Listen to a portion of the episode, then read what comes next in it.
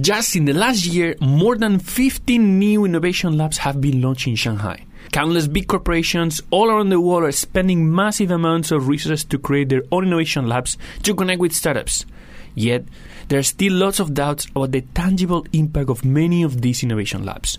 We invited Richard Turrin, former head of IBM's Connect Studio and author of the book Innovation Lab Excellence, full of insights gained during his more than 20 years' experience in the space. In the podcast, he will share the reasons why innovation labs become ineffective, paying special attention to the differences of attitude toward innovation in the West and in China.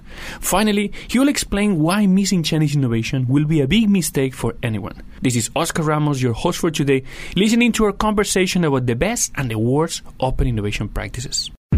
They don't think about their customer. They don't even know who their customer is. How can women actually support each other? Blockchain is essentially a very fancy database. You can do it now with what is existing today. A, in China, it was a crazy thing. You know? Mobile, mobile, mobile, mobile internet, mobile app. There was never lack of data in China. It was more of people who knows how to use data. It strikes me as the lack of awareness of what it means to do an exit. You're listening to the China Startup Pulse, your looking glass into the Chinese investment and startup ecosystem from the movers and makers themselves. Please don't forget to share and comment on whatever platform you use to listen to this podcast. Welcome, everybody, to another episode of the China Startup Pulse. And today we have an amazing guest, Rich Turrin. Welcome, Rich. Welcome. It's great to be here, and thank you for having me. Awesome. Rich is, the, is an international best-selling author of a book called Innovation Lab Excellence: Digital Transformation from Within. He's an award-winning executive with more than 20 years of experience in fintech innovation. Today, he's an independent fintech and AI consultant that helps clients navigate the uncharted waters associated with the latest cognitive technologies. He previously headed fintech for IBM Cognitive Studios Singapore Uh, IBM Innovation Lab, and worked for IBM China, where he led his team to win the prestigious RISC Technology Product of the Year award for his unique hybrid cloud solution to RISC.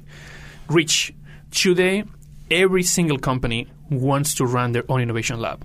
You run an innovation lab, and you got some awards. What do you think about all of that? Look, innovation labs are the biggest new technology for many, many companies that's in fact quite old. So let's let's jump into this. Innovation is fundamentally good, and most companies don't know what to do with it. Okay? So they're using this lab technology or this lab structure in order to bring innovation into their companies. Now, number one, I support it completely innovation labs are fundamentally efficient ways, or can be efficient ways, to bring digitally skilled people into your company because you concentrate them all in one place and you take that resource and you can disperse it out into your company without necessarily hiring five guys for one department, two guys for another department. They're all together working to, working toward some sort of digital solution. So that's when labs work well.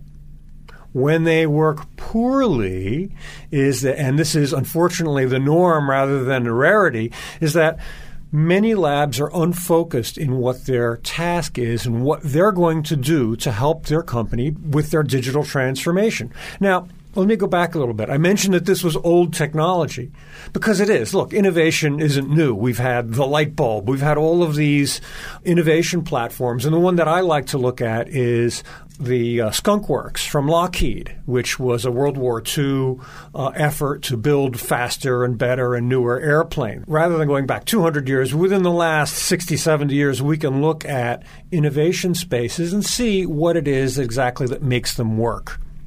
And what we find, if you, and what my book does, is it distills down a series of what I call best practices, things that successful labs do to be successful and to be efficient. So rather than talk about rules, okay, so all labs are different. They all have very, very different missions depending on what their corporate sponsoring company wants to get out of them. Some of them are in finance or banks. Some of them are in hotels. I mean, they all do very, very different things. So rather than talk about a fixed set of rules, here, take these rules and bring them into your lab and you'll be successful, right? Rather than that, I talk about best practices, which you can choose to adopt or not if you choose. So labs are great. They're a wonderful technology that can help companies efficiently bring innovation into their realm, into their space, their company. However, many right now find themselves falling short of their goal and need help. And that's why I wrote Innovation Lab Excellence to help these companies. Uh, labs do more and be more by giving them a set of best practices that will hopefully help them and to do more. Do you think the problem is about falling short of their goal or actually about setting the right goal? That is the absolutely perfect question. In fact, that's the issue. Most of them are are floating around and not really understanding what their role is within their corporate parent. And it's interesting because I've met a lot of C-level executives who paid for and bought a lab. And what's interesting is if you talk to the, these execs, some of them never really set a reasonable, attainable goal for the lab from the day that they opened the door. They just said, well, this is innovation. Let's let them innovate something and we'll see what comes out of it. And the very goals or, or corporate um, objectives that the lab was trying to reach were very unclear. So, how can you be successful if you don't have a goal to attain? You know, it's really funny because many of these C level executives are very hard driving. Every group that they manage has a goal and an objective. And these same hard driving execs, when it came to innovation, which is something new to them, said, well, let's just let them be innovative. They'll be creative and they'll think of something. So it's really sort of a funny situation where the same guy who's beating one profit center up for not making a goal tells the lab, at least in the early days of labs, said, "Oh, just just be creative, and we'll find something for you to do." With all the startups that we work in the accelerator, we always tell them the same. No, if you don't know where you're going to go, you're never going to end up there. So you need to define really a goal. And sometimes in working with some of these innovation labs, one of the challenges that we see is that there's a lot of people is really afraid about competition. Okay, I mean, this thing that we're building here could potentially be something that can kill our business. No, and then you have like a companies like Kodak that was disrupted by the digital camera that was invented by them, and then Chinese companies like Tencent, where basically there's a company and a lot of product leaders that all of them are like a, a CEO of a small company that are competing with, with each other. How you see how you see these these innovation labs in a Chinese context run by local companies? Well, okay. First, I want to take the question of competition, and then we'll talk about it in China context. Okay, because they're related to one another, but I want to. There, there's sort of two issues there. So, first of all, competition. That question absolutely kills me, and it's not so much competition from outside, it's competition from within. So, what happens if you are the innovation specialist, the expert in innovation, and you come up with the brilliant idea that makes the staff of another department in your company go from 200 to 20? Are you welcomed? Does the person who is currently managing that 200 person strong unit say, gee, I can't wait to implement this? Or in fact, do they say, oh my God, go someplace else? So we really don't want your information. This doesn't work. Yeah. It's not going to work. So, I don't even want to try a POC. So I've no. lived that myself. You know, I've worked a couple of chatbot projects, um, specifically around customer service units. So who are the people who can help you to really build a chatbot? Well, obviously, they're the people who run, who do customer service every day. So I was the person at one point um, working with a relatively new company, small, and they had customer service people, and I'm going in there and I'm saying, "Hi, I'm building the new chatbot." Do these people like you? Do they open their arms and welcome you? They look at you and they say, oh my God, you're going to build an AI system that's going to kill my job. So, you know, it's really funny. Um, so, innovation is really all about people and how people relate to new technologies. So, um, the takeaway is if you're doing something innovative, it's not enough just to have a great technological product that's innovative and maybe saves the company money or does something that, that reduces staff or makes staff more efficient. It's really about making the existing people who use this technology comfortable enough to accept it. That's why I always joke. I say, you know, really, look, you're working in an innovation lab. You're a sales guy. Whether you like it or not, you are selling your innovation. You are not And this is one of the fundamental problems with a lot of lab people. Lab people think, well, I'm the guy who does blockchain, and my job is to be the best blockchain person I can be. And I say, no. Your job is to make the other people accept blockchain, or, R&D. so that you can do it. You know, you're not an R and D guy. You you have to, you know, you know, we say it's a little bit of a funny expression. You have to put the fertilizer in the soil. You have to till the soil, turn it over, and put the fertilizer so the new ideas can grow. It's not about you saying, well, I'm in an innovation lab and I'm really, really good at blockchain now, or whatever technology. I'm just picking on that one. So it's a real thing, and it's very important that people realize as an innovator, you are also required to be a salesman. Now, let's look at this in terms of the China context, specifically with Chinese companies who are actually already fairly good innovators. So the system is a little bit different, in my view. All right. So when you go to a Western company building innovation to them is somewhat new and needs a special space to do this because innovation is uncomfortable, something new, something that we have to figure out what to do with. And that is also the case, certainly with some Chinese companies, no question about it. But there's this other entire group of Chinese companies who have probably closer relation to the tech area, not tech companies, mind you, but companies with good relations with tech, they're out there already. They have taken innovation and they're putting it into all of their departments already. And while I talk about the end state for an innovation lab in the West is somehow well, we're going to take these innovation people, grow the lab, and they'll eventually be in the business units. When I look at Chinese companies, they already have innovators in the business units. And they have one really critical advantage. They have the ability to code quickly, efficiently, and cheaply. So, China, for our listeners, China has some of the best coders in the planet. Understand that if somebody from India is listening, they might debate this. But India and China are probably the coding capitals, not probably, they are the coding capitals of the world.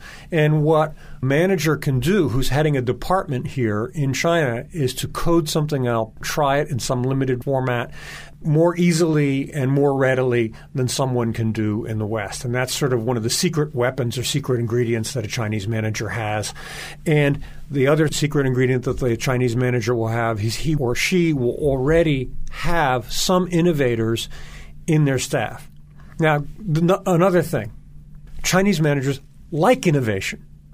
We have a fundamental problem in the West when we look at innovation where a lot of managers really do not like innovation. I'm Italian, okay? I'm, I, and when I go to talk to my Italian cousins, and you know they're computer literate, they're nice, reasonable working age, innovation to them in whatever their work is is greeted with great skepticism when you talk to Chinese managers here, who, and for our listeners' benefit, China has been disrupted by the likes of Alipay, WeChat Pay, and I'm talking about financial systems now, but we've been disrupted by technology. We are some of the best users of technology in the planet.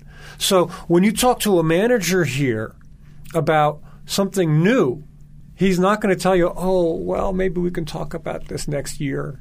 I don't want to deal with it now. You know, there is greater willingness to engage in that discussion of how can we be doing something better by using technology. I mean, I think it's, uh, I mean, the, comment that you made is very, very interesting. But, uh, I mean, most of the times it's very difficult to talk about Chinese managers or Chinese companies. And, and I actually do believe that, that one of the words that better describe China is contrast.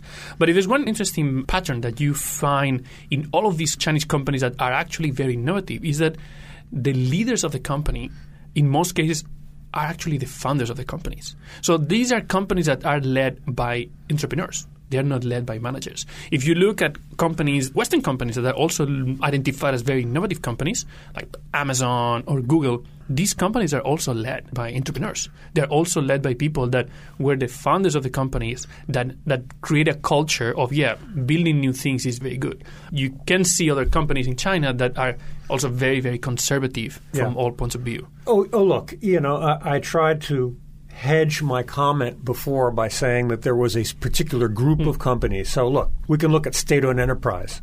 It will happen. It is happening, but it is a challenging area to go into a state owned enterprise and tell them to innovate.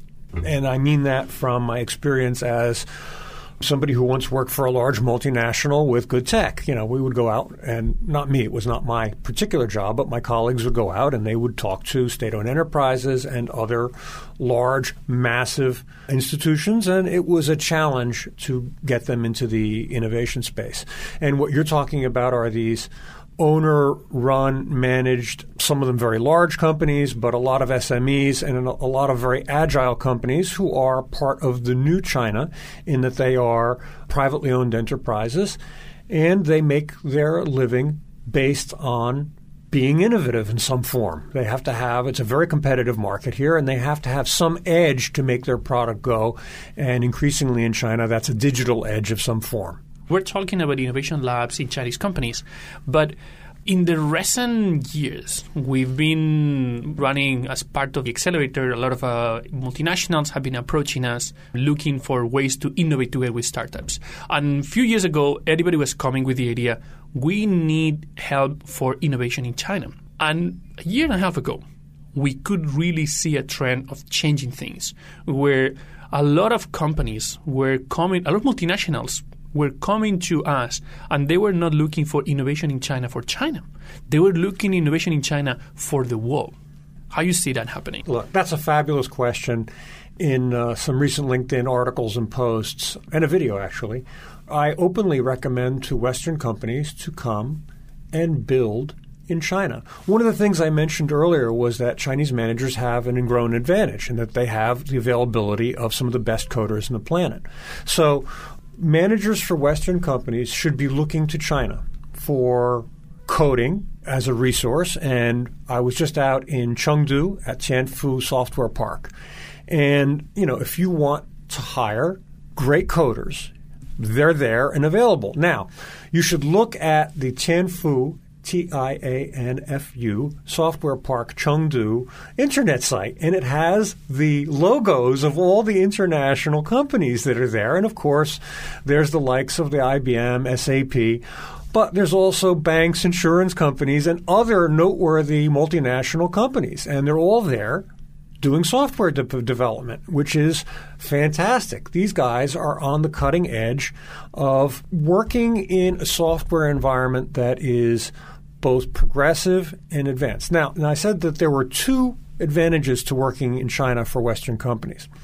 The first one is physically you can do coding efficiently. All right. The second advantage is that the digital systems that you see in China today are the ones that you will be using in the future in the West. Depending on who you talk to, we can look at China as having a five to ten year advantage. Some you know depends on who you speak with over on digital platforms. Okay, so China is running the digital platforms and the digital systems that you will be running in our future. So by learning what's going on in China now with your China team, you can both effectively code and effectively future proof yourself by understanding what direction to go because the West's digital future will be somewhat similar to what's happening here in China today. It won't be an identical copy, I'm not saying that, but many of the things that people do with cashless payments, many of the ecosystems that have been built around cashless payments are imaginary in the West, and they're all here. You can study, you can see them at work, and you can say, hey, we need to do that. Well, we can see that already with some of the um, leading social networks outside of China cloning and, and, learning for some of the initiatives that you can that have been used in China in terms of the payment infrastructure connected to micro messages, and now increasingly WeChat and, and both uh, Alipay are launching this concept of the very simple programs applications that run on top of uh, social networks, these mini programs. And that's something that is currently going to be launched very soon by some of the global innovators that are looking into China from that point of view as a way to, hey, we need to change our roadmap in terms of product. Uh, look, absolutely. So let's keep this in the context of international companies who are, or multinational as you call them, companies who are interested in China. Look, I would like to take in detail. There are three major reasons why people don't think about China. All right? People say, oh, China. Number one reason, ready? China copies. China doesn't really develop. Oh, what happens in China? It's all a copy of what we do in the West. Well, look, you had some validity to that 10 or 15 years ago, but not anymore. Now, as you correctly address, you've got Western companies who are, in fact, copying the technology that's resident in China. So you mentioned a really great example. You used the Google Mini apps which is a new feature that's just been launched. I guess it was about three, four months ago by Google. And it's really a knockoff of micro programs that exist both in Alipay and in the WeChat program. And what they are are very small programs that, when you're within these apps, or in Google's case, when you're within the browser, a small app opens up and gives you some specialty functionality. Hey, that happened here first.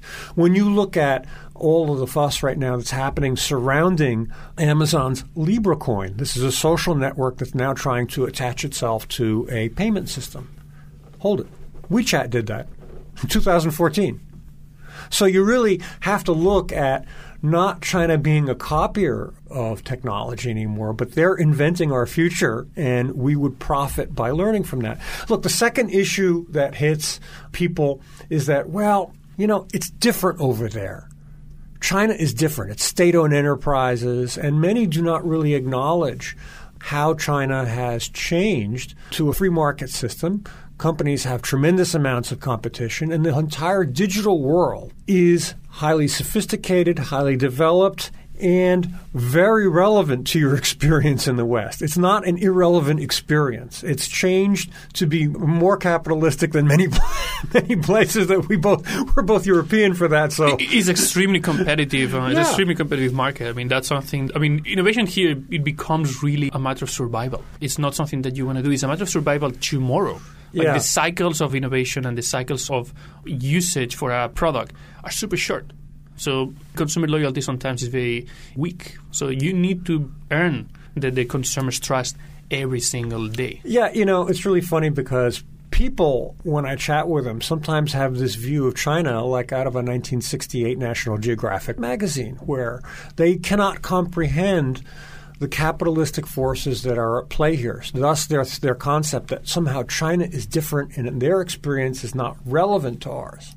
And my comment is no, it's more relevant because the speed of change and the amount of competition is tremendous. Now, finally, the third reason people don't think about China is they say, well, you know, China has this problem. And I'm like, yeah, what's the problem?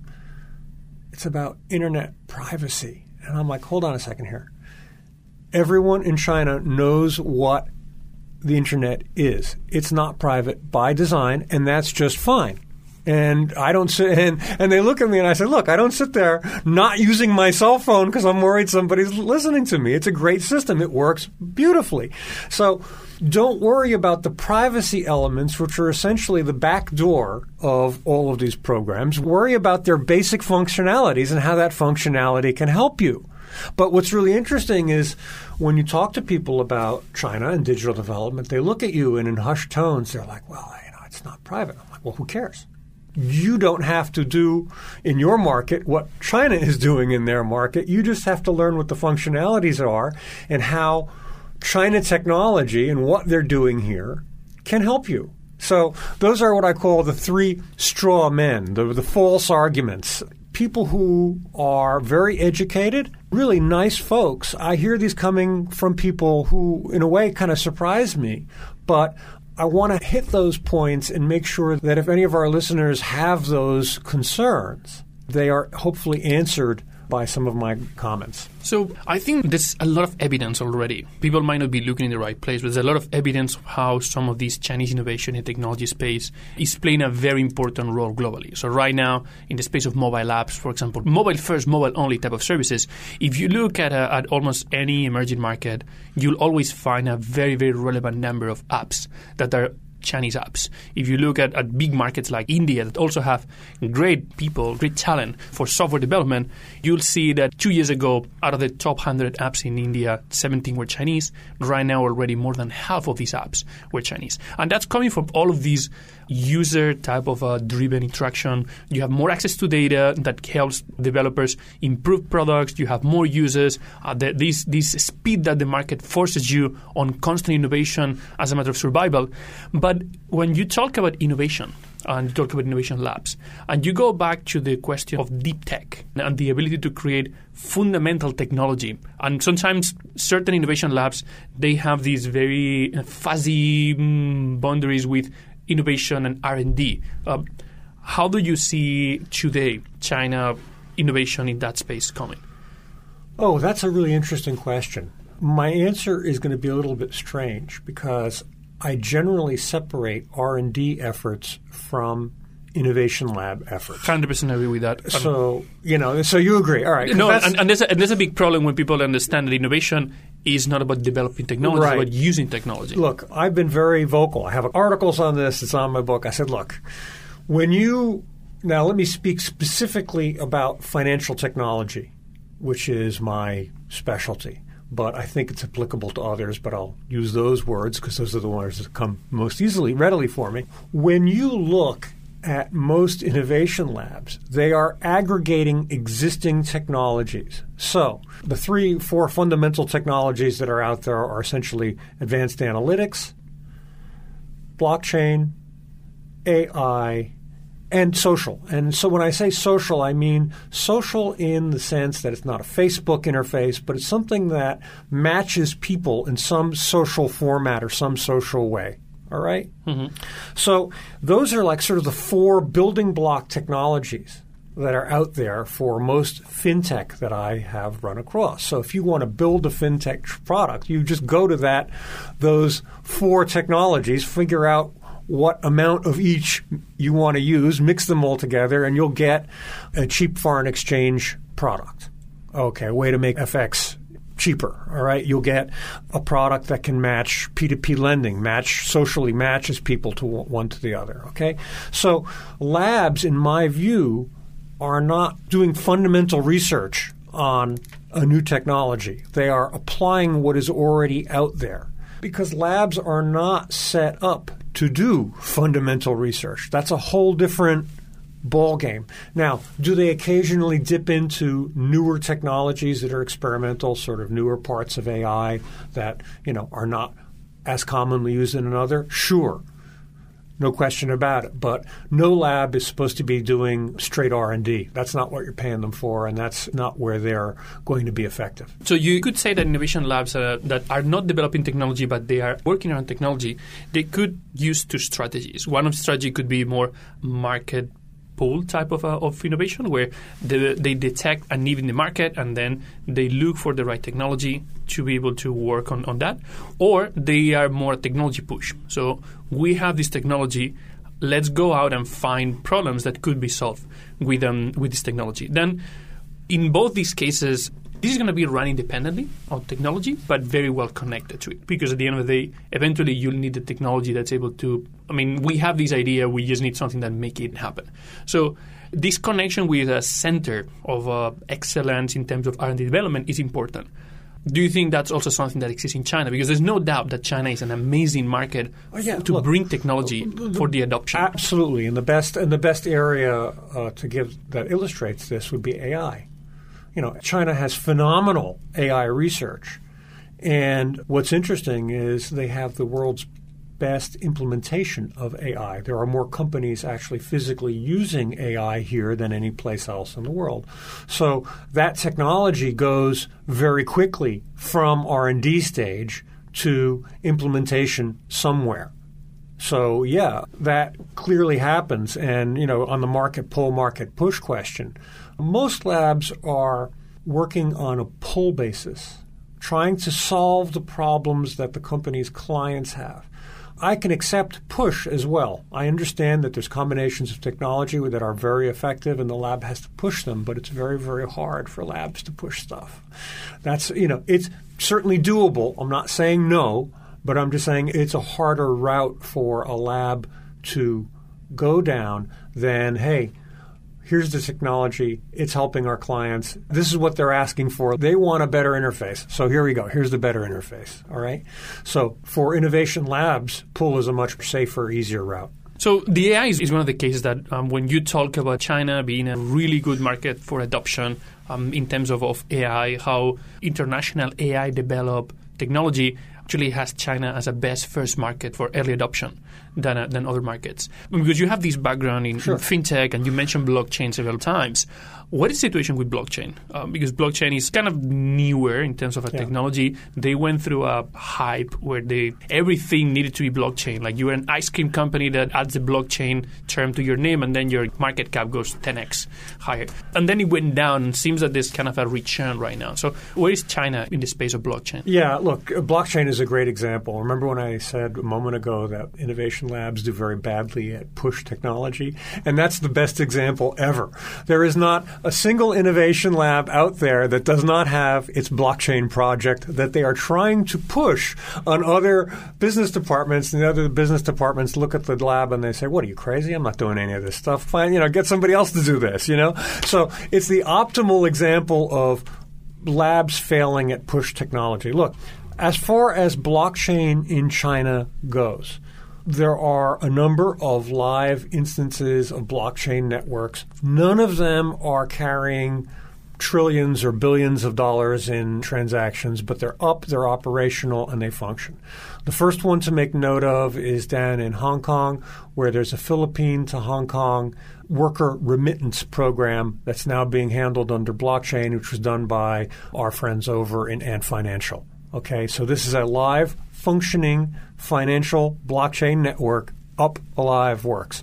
And then you've got Ant Financial as well has runs a network for charitable donations to make sure that charitable donations get the place where they're supposed to go. And then they also have the food quality network. And I think IBM also was working on a food quality network here so that the origin of a product or a food product is known to the person who purchased it at the time. So there's a lot going on. But the big one, and absolutely this is mind blowing, is the Chinese central bank supported cryptocurrency. Okay, so first of all, let me say it is not crypto in the Bitcoin sense. Okay, it does have blockchain involved in it. The exact details of where the blockchain sits are as of yet unknown because it's it's not yet been fully launched. But the launch date has been set for November 11th. And what you'll see is you'll see a digital RMB, which is essentially a let's call it a, an RMB coin or token to use the crypto the world's definition of this. And you'll be able to basically go to your WeChat or Alipay or bank site, and when you send the person, if you if you were to go to WeChat right now and you sent me a one RMB Hongbao, right, red envelope, it would arrive to me immediately. But if I want to send it to into my bank account, it would take time. T plus one, they call it on the banking, to, to clear it and to put it in the bank account, right? So now with this digital currency, these if you send me a Hongbao of one, it's in my bank account, boom, the second I get it. So it's the next revolution. And it is partially blockchain based. Without getting too technical, the actual front end of the system, it's going to be what's called, they call a hybrid system. The front end will have to be done on what I would call normal computing. So you send me something, I take note of it. But the underlying accounting will be done on blockchain for this product. And that's really going to be the first major global power to put its currency on a partially a hybrid blockchain based system, and it is a revolution in the making. It is mind blowing what's going to happen with this. So there's a lot going on with blockchain in China, and it's quite frankly, it's a really exciting place to be and to live because we're seeing all of these transformations, all of these new things. So in the West, we talk about blockchain. What are we going to do with blockchain? We're figuring it out. We'll, you know, we'll see what happens. Maybe we'll do a stable coin like Libra. Now Walmart is launching a, a stable coin like Libra. And that's great. And they're talking about it. But if you live in China, it's happening here. And that's the really remarkable thing to watch and to live through as a person who's here watching it, like you. You see this every day, and, and I'm sure it blows your mind, right? It does. That's what kept me here more than 12 years. I'm a decade now. You're 12. Okay. So, just to wrap up, there's a lot of stuff here happening that is very, very interesting. And, and there are companies thinking about innovation labs, there are companies opening innovation labs. I think IBM actually was a pioneer because the whole emerging markets uh, unit was actually run from Shanghai. Absolutely. So, what is your message to companies that are thinking or are not thinking about China? Ah, that's a very interesting one because you said specifically who are not thinking about China. Yeah, sure.